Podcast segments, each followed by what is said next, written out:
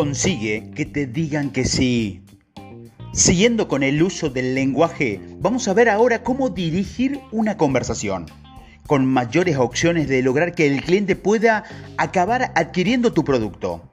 Por supuesto que el método no es infalible, pero existen diversos estudios que corroboran que las personas tenemos una mayor tendencia de acceder a una petición cuando previamente hemos aceptado peticiones más pequeñas.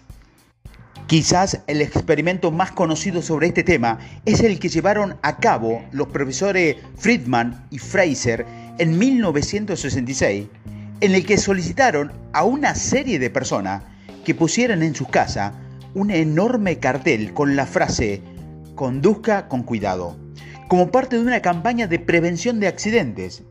El porcentaje de personas que aceptaron la propuesta fue del 17%. A otro grupo similar se les solicitó que pusieran un pequeño cartel de menos de 10 centímetros en el que venía la frase que decía, conductor respeta las normas, al que prácticamente todo el mundo accedieron. Regresaron de nuevo al solicitar este segundo grupo si podrían poner el cartel grande que habían propuesto al principio del primer grupo.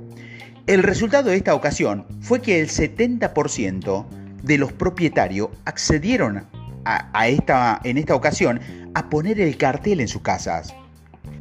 Del mismo modo, este experimento de Milton Erickson observa que cuando escuchamos serie de frases afirmativas compuestas por hechos innegables expresados uno detrás de otro, es mucho más probable que podamos aceptar como verdadera o acceder a la siguiente propuesta que nos ofrezcan. El patrón a utilizar sería algo así como este. Estás ya en el día 26 de tu formación como vendedor poderoso. Ya casi es un hecho. Aún quedan las últimas cuatro lecciones para terminar con esto, con este verdadero eh, curso, y ya es un hecho, que utiliza herramientas de la PNL para vender esto es un hecho, así que puede ser un buen momento para pensar cuándo vas a mejorar tus ventas. Es una orden, ¿no te parece?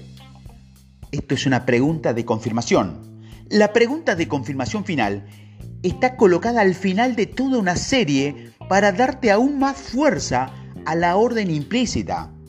¿Verdad que es muy difícil resistirse a, a contestar que no a esta pregunta? Aún será más difícil negarse a la orden si has a hacer la pregunta de confirmación acompañada con movimiento de asentimientos de tu cabeza. Otras preguntas que suele utilizarse con el mismo fin son cierto, a que es así, verdad. Así que practica ahora este patrón de argumentación. Te aconsejo que pienses primero en la orden que quiere trasladar a la otra persona y luego busques tres o cuatro evidencias a nivel sensorial en el entorno para enmarcar la orden al final de la serie.